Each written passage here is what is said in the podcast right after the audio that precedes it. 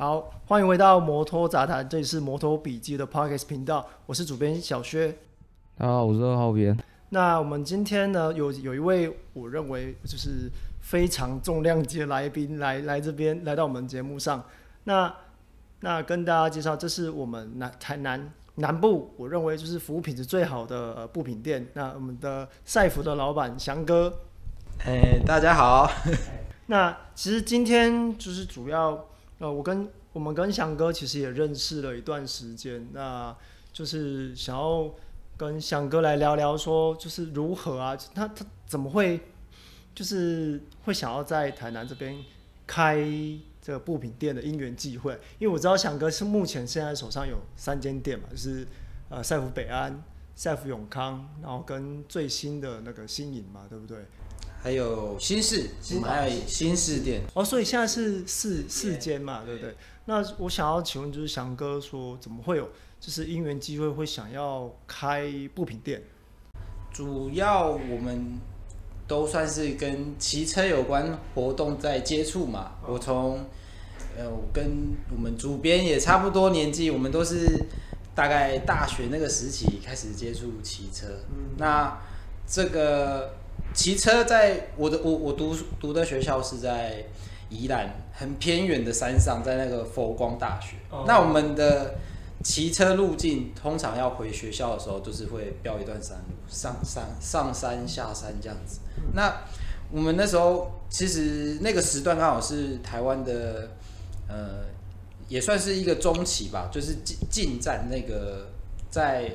道路改成在竞技场地。我们的那个赛车锦标会 TSR 啊，或者是一些光阳杯，差不多是从那个时候开始。然后我因为也喜欢骑车，大学主要交通工具也是我们的机车，然后认识了在地的赛车的一个店家，然后跟赛车结了缘。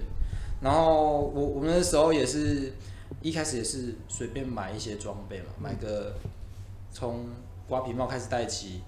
然后带摔过一次车，然后就换成带四分之三，再改成可能刚好网络看到那时候 SOL 这个品牌，它在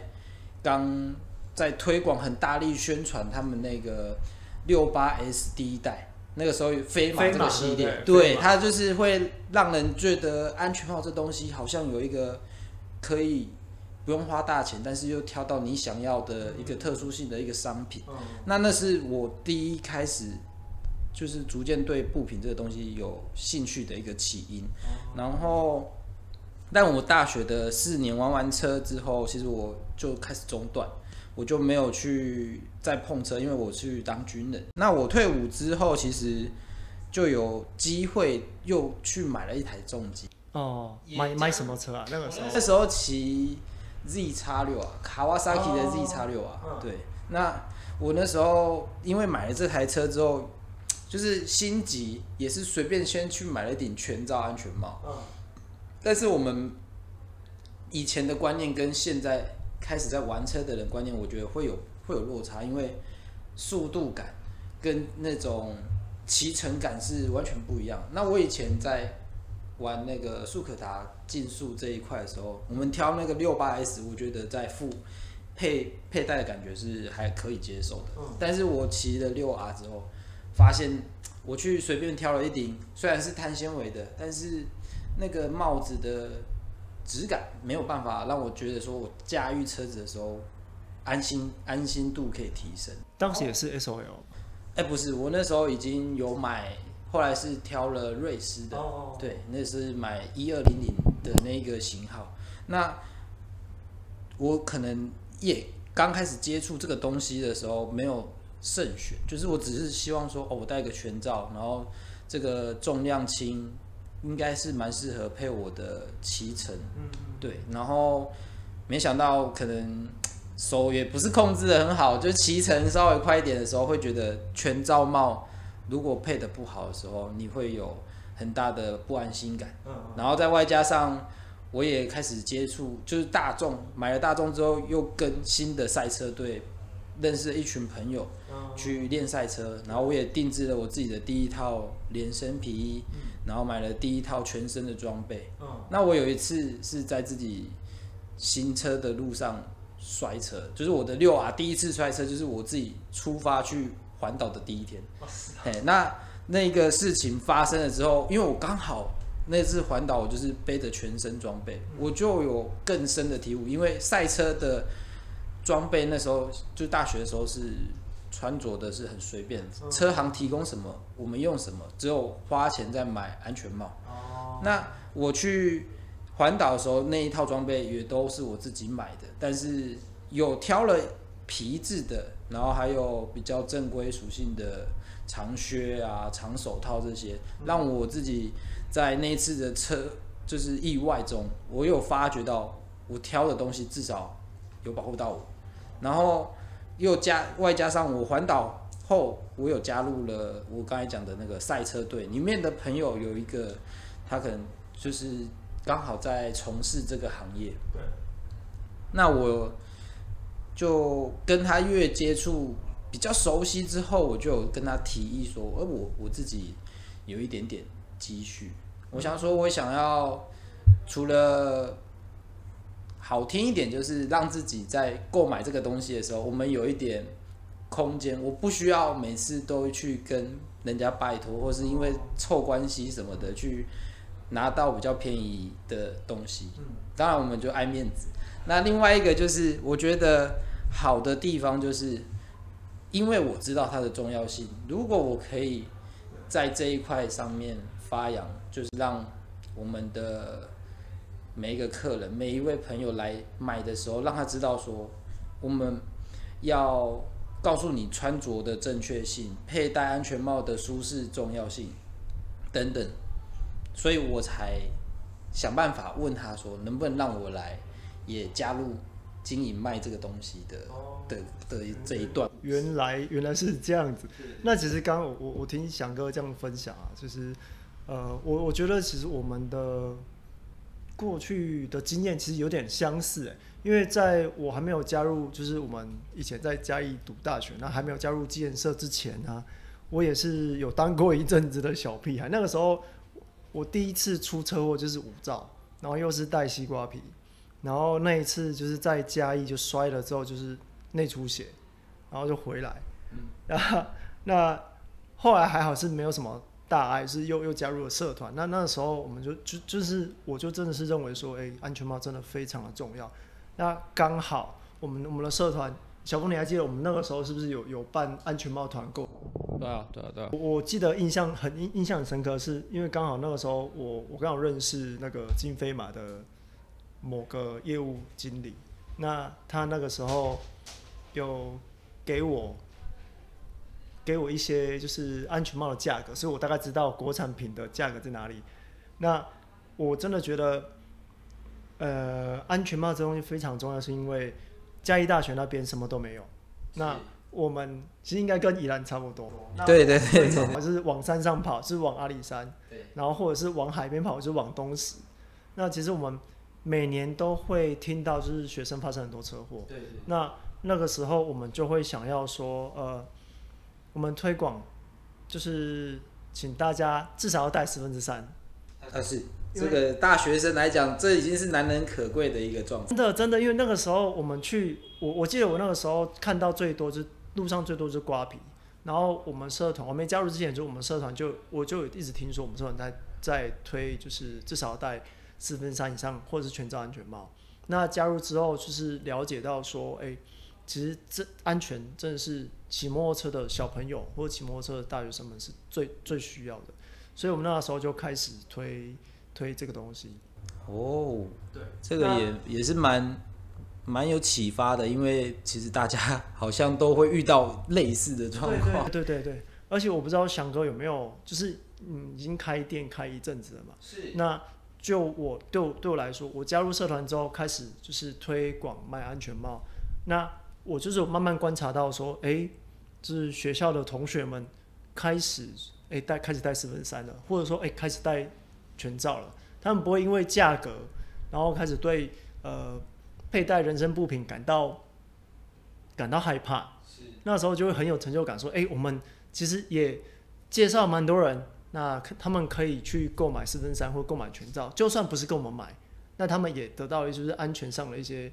呃观念一些提升，这是我觉得我们做做这件事情让我们觉得最最有成就感一件事情。是，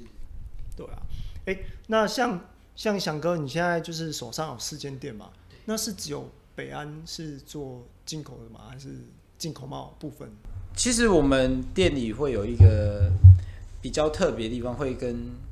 不管是来的客人啊，或者是朋友介绍的部分，我们都会用这样子的模式来讲。我们并不是真的想要去区分所谓的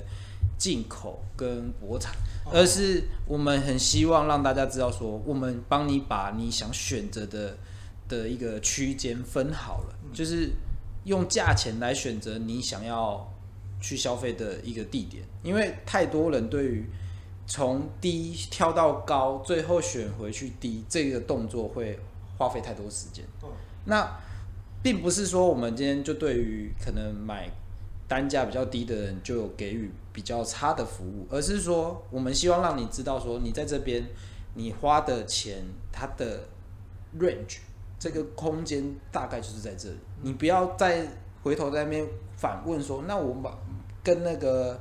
比较平价的商品比较，你会怎么推荐？因为这种东西很主观嘛。我们在使用装备来讲，你不可能跟他说不同价钱的东西用起来感觉会是一样的，而且还要重点是，他也认同你讲的这个感受度，嗯，或者是这个差距度如果很小，对于我们来讲也是没有办法很有效的去推广我们想推的商品。那我们当然就是像以北安当做一个起点来发想说，我们尽可能把我们所认知的进口品牌，它的这个单价可能都是在六千以上的这些商品集集中在一个地点。那可能我们所熟知的一些本土品牌，我们现在大概就是尽可能的把它扩散到全县各地嘛。可能像我们现在就是有。永康的第一间那间店，然后新式的分店、新营的分店，然后外加我们目前就是北安这边全部都是经营进进口品牌。那这个是我们在在做的那个店的店务规划，所以也会让大家有时候还是会会不知道该怎么办，因为他可能来这边，像 KYT 属于是。进进口的品牌嘛，它是印尼的、台湾的的这个代理商，然后再加上一些组装，所以在台湾很多人会把它定位为国产。那当然，我们把它分在其他的店家，而不是在北安店，主要原因是因为我们把售价比较偏近的商品都推在一起，所以它会跟着在我们的永康店、新市店或新营店。那这边我们就是针对单价在一定程度以上的品牌，才会落在我们的这个北安店这里。哦，所以听起来就是，其实，呃，翔哥，你们在规划的时候是有想说让，让让大家在购买物品的时候，不要就是走，就是买，就是有点像买错，其其实买错比买贵更更觉得浪费钱。对，这是会浪费你很多的时间，因为毕毕竟这些东西它并不像我们是。常常去买网拍买的衣服啊，或者是一些有延伸性可以比较的商品，它这个东西是比较死板的，它需要呃你有亲身佩戴或者是直接试穿试用，你才有办法了解它的特性。而且如果说我们今天这个东西的接触层面不够广，你并没有很清楚你的商品特性的时候，你只靠你的网络。加上你的文字叙述，就要让客人买单，这是很不容易的一件事情。除非本身这些商品它的特质很强，不然正常来讲，我们并不并不是这么希望每一个购买的人，他们因为价钱的落差，在网络寻找大概觉得适合的尺寸就买下去，因为真的会有因为版型，你结果买了之后真的是多买。会多花的钱，这个是我觉得相对不划算。就我自己在使用的状况上啊，其实像我刚我们刚刚讲的，我们也有办过安全帽团购嘛，所以我们有也有带过就是国产品牌。那因为以前我们还有在还有在练车的时候，我就会去比较说，哎、欸、哎、国产品牌跟进口品牌它的差异，它的舒适度，舒适度也好，或者说呃整个硬体，呃例例如说呃视线啊视野视野角度这个，我觉得差别是有的哎、欸，因为因为像我戴了一些国产帽，然后在那个时候是我我是骑 FZ 啊，那在练车的时候我觉得哎、欸，我抬头起来我的视野好像比进口帽大概少了快三分之一，那那真的整个的。感觉会差非常的多，然后再加上就是呃进口帽在练车的时候，它的通风这是真的真的真的有差。但是我我我不知道现在的状况是怎样，但是在那个时候就是呃产品给我的感受是这样子。时代虽然这个时间点一直在在走，但是听起来消费者跟使用人一直都没有变化，从从头到尾都还是看着我们的价钱在选择商品嘛。那如果说所谓的国产商品跟进口商品，它最大的差异性，以我们自己店家有贩售的状况，我使用使用起来最大的差别就是，我今天讲的这个就不客气，我们国产商品它的使用规划就是在一般使用途，所以包含到你的手套啊，或者是买的防摔衣，它真的就是为了你道路用途。或者是说，我们台湾人最喜欢做的事情，就是那个有就好，有就好，就是不要被警察给给开了罚单这样子的一个行为去去执行这件事情。那我们不能怪厂商这样做，因为他们也是要赚钱嘛。那符合普罗大众需求去制造的东西，尽量是每个人都能接受的。的一个舒适度跟一个贩售价格，所以相对的，它用料跟品质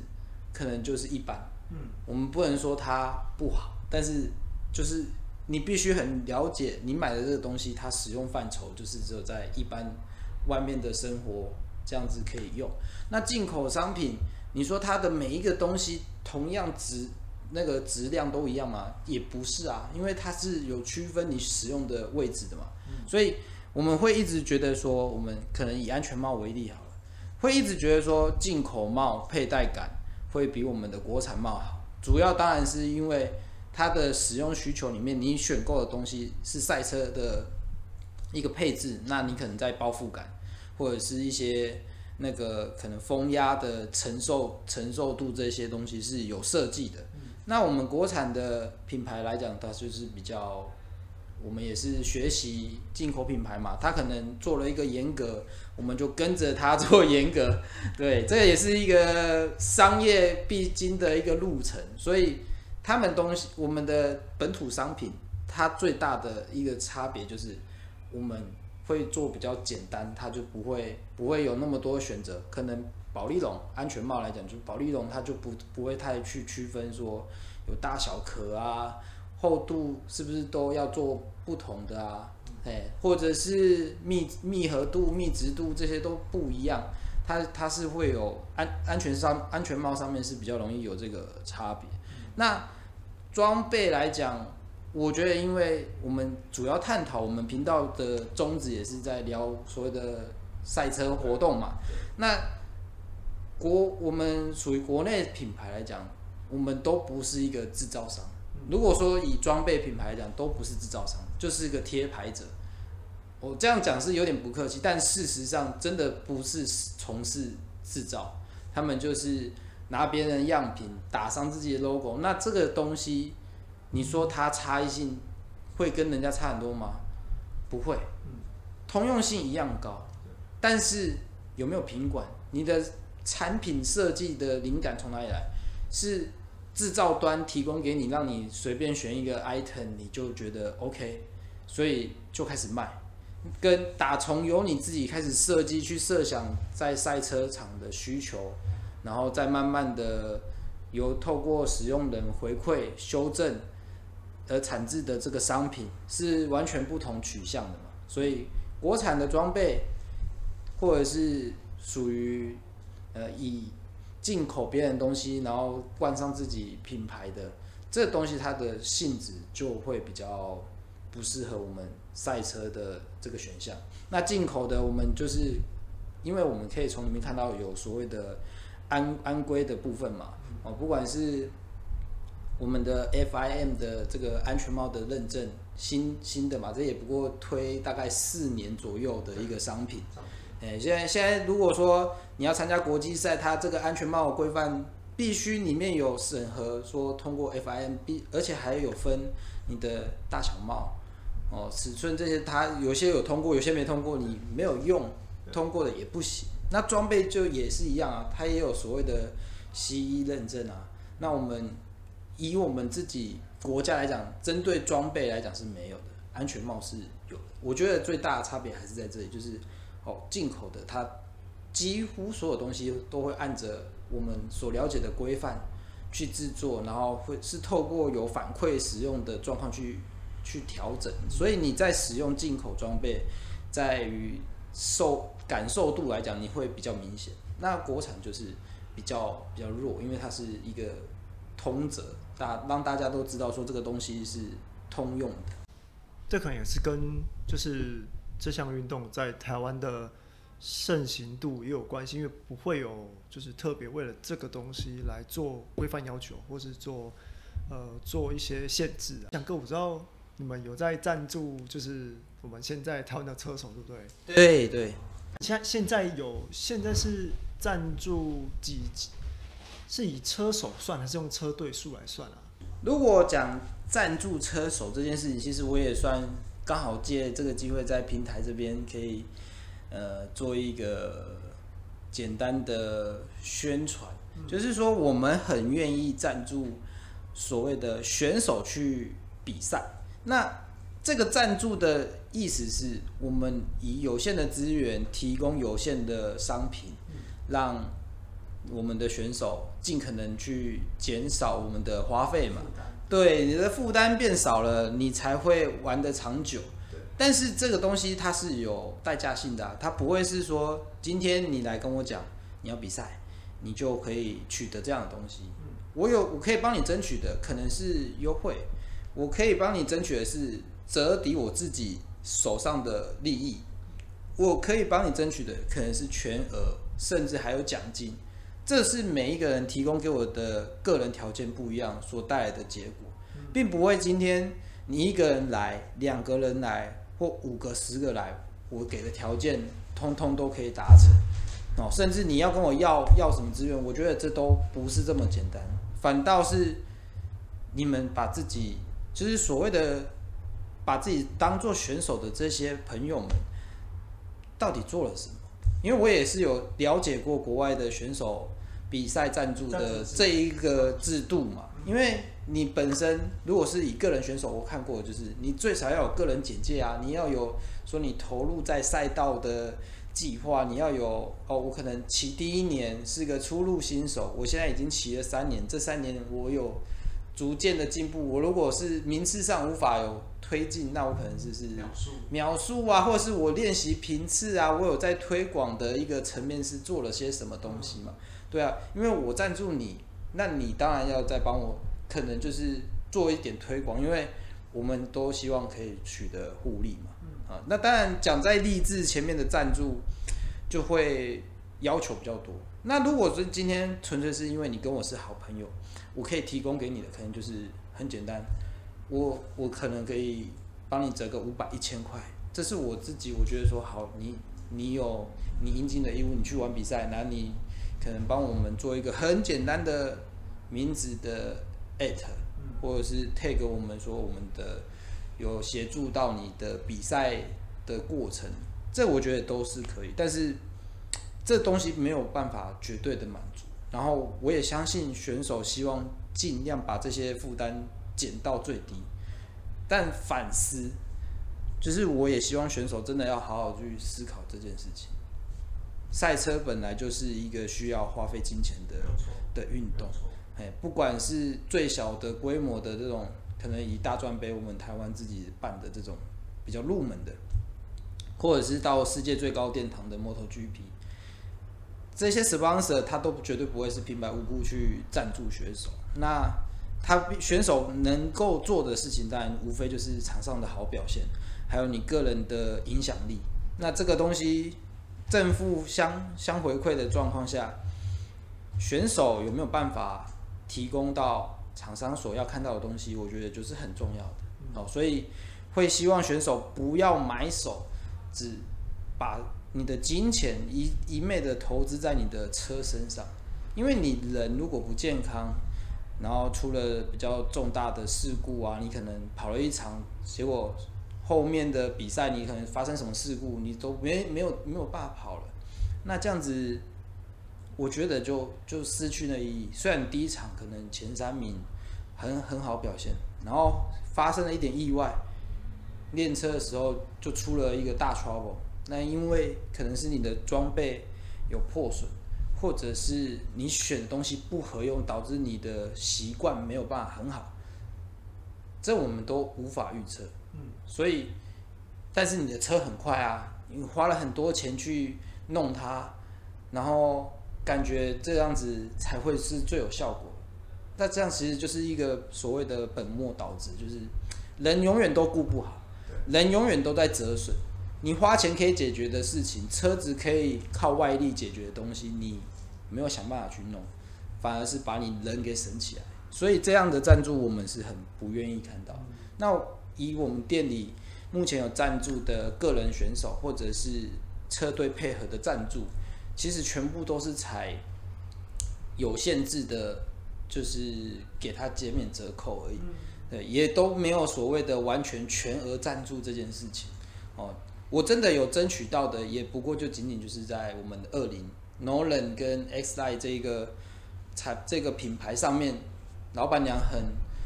就是很支持我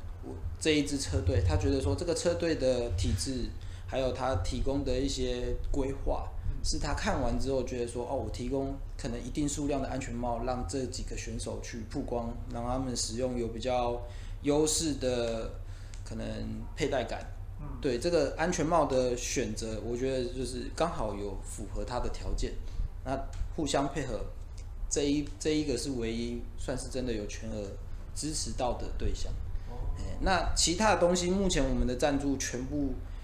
不管是哪一类的选手哦，车队的、个人的，或是亲朋好友的，我们也不过就是做一个简单的减免这样子而已。嗯，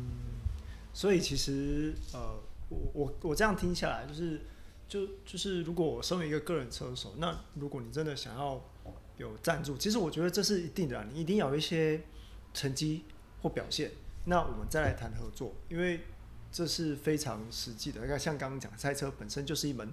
呃很烧钱的运动。对。那在在不论不论是我们部品部品店家也好，或者在车手这车手这边也好，就是要知道就是自己呃其实有多少能力来做这件事情。就是可不论是你是比赛，或者说你是要来要要赞助，那像我刚刚听到就是说，哎、欸，那是不是最好就是可以拟好一份就是呃建议书啊？对对对，它有点偏向所谓的个人自我介绍嘛。对，计划书、车队计划，因为我们也是有去先向国外了解过，看看过日本的选手或日本的车队，他们是去。向厂商邀赞助的一个计划书，那不论是在个人的部分，或是车队的部分，它都是有一个经一段历程的，它会有组织创建的一个原因嘛，然后还有包含到你们的整体目标、整年度计划，或者是在讲到说我们选手个人表现状况怎么样的循序渐进，这些它都是会摄入的。那个人选手就真的是很简单，你必须强调你。怎么样发展？还有你在这个在这个领域投注了多少心力？那当然，布品对于选手来讲，那个都算是很小额的赞助了。因为车辆永远的确就是大家的重点，车子不够快，你就没有争夺胜利的机会；车子不够平衡，balance 这一块做不好，那你就没有夺冠的契机。那装备这一块的。赞助主要还是因为选手他可能有个人需求嘛，他可能想要知道说我穿着这个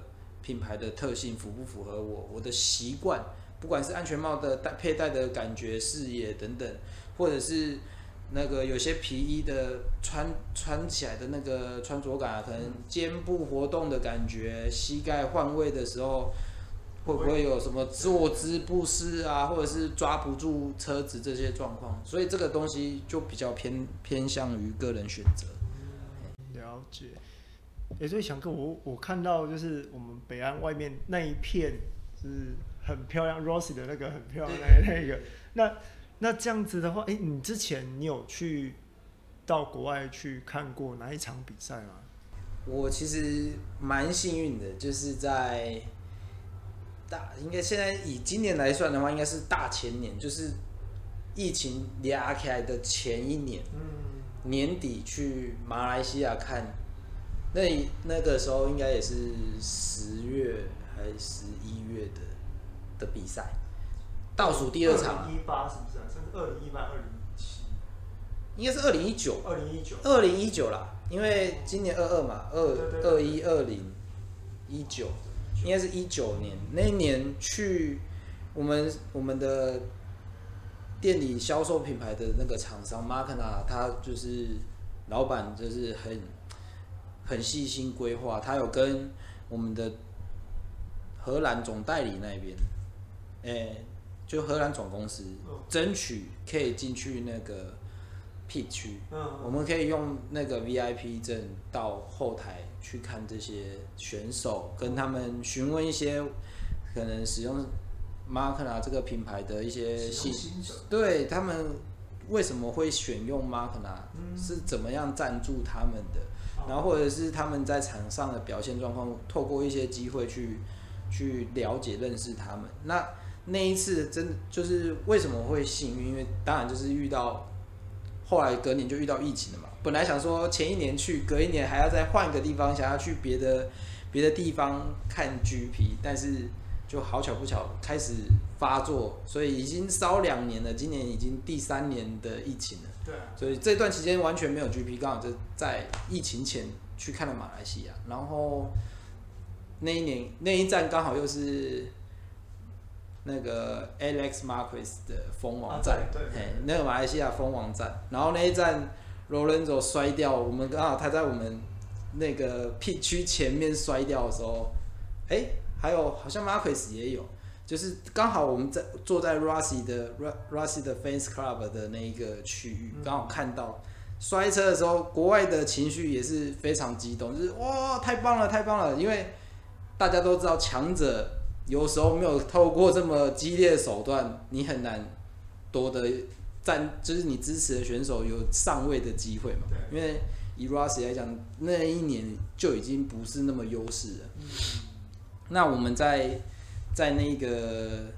马来西亚那一场的时候，就是 Rushy 依依然是没有办法上颁奖台，但至少那一场他的粉丝的那个凝聚力是有，我相信有传达到的。哎、嗯，那是我觉得我人生第一次去现场看 MotoGP 看到的一个震撼跟一个很感动的地方，就是哎、欸，国外的世界是长这样，然后国外玩车的环境是长这样子。哦那如果说明年，明因为现在目目前看起来疫情已经慢慢的在在国外的疫情啊，好像已经以普及的概念，以普及的概念 没有错。那如果说明年可以让你出国的话，你你会想要选择哪一个分站？就我他给吧，就是如果临近的先先去当然是最好啊，因为可能生活习惯比较习比较能接受，然后就是。茂木的那个时间点，我觉得可以看到东西比较不一样。这我我相信也很多同样在看 MotoGP 的车迷都会想说，我们能去的亚洲区最好先去完，再往欧洲战场去去发展，因为你要花更多的时间，你要有更多的金钱，才有办法去享受那一切。那我们 时间压缩、金钱压缩的状况下，当然是周边地区先了解嘛，像最从。哎、欸，也也两年了，泰国站，对啊，然后接下来印尼，对，说不定越南也跟上了，就你就亚洲区就有很多地方可以去玩，哎、啊，然后马来西亚的天气真的是很宜人，就是十，我记得是十一月去的，那还是一个蛮夏天的一个天气。呃，那其实呃，我我觉得我们今天大概聊了也差不多了，那那就是非常很感谢的是翔哥可以。跟我们分享很多啊，不论是呃安全帽相关的知识啊，或者说我们现在比就是赛车可能可能有听众朋友想要去呃可能想要去比赛啊之类的，想要要赞助，那可能有一些呃资讯可以分享给大家。那那我们今天的摩托展览就大概到这边，那我们就下次见。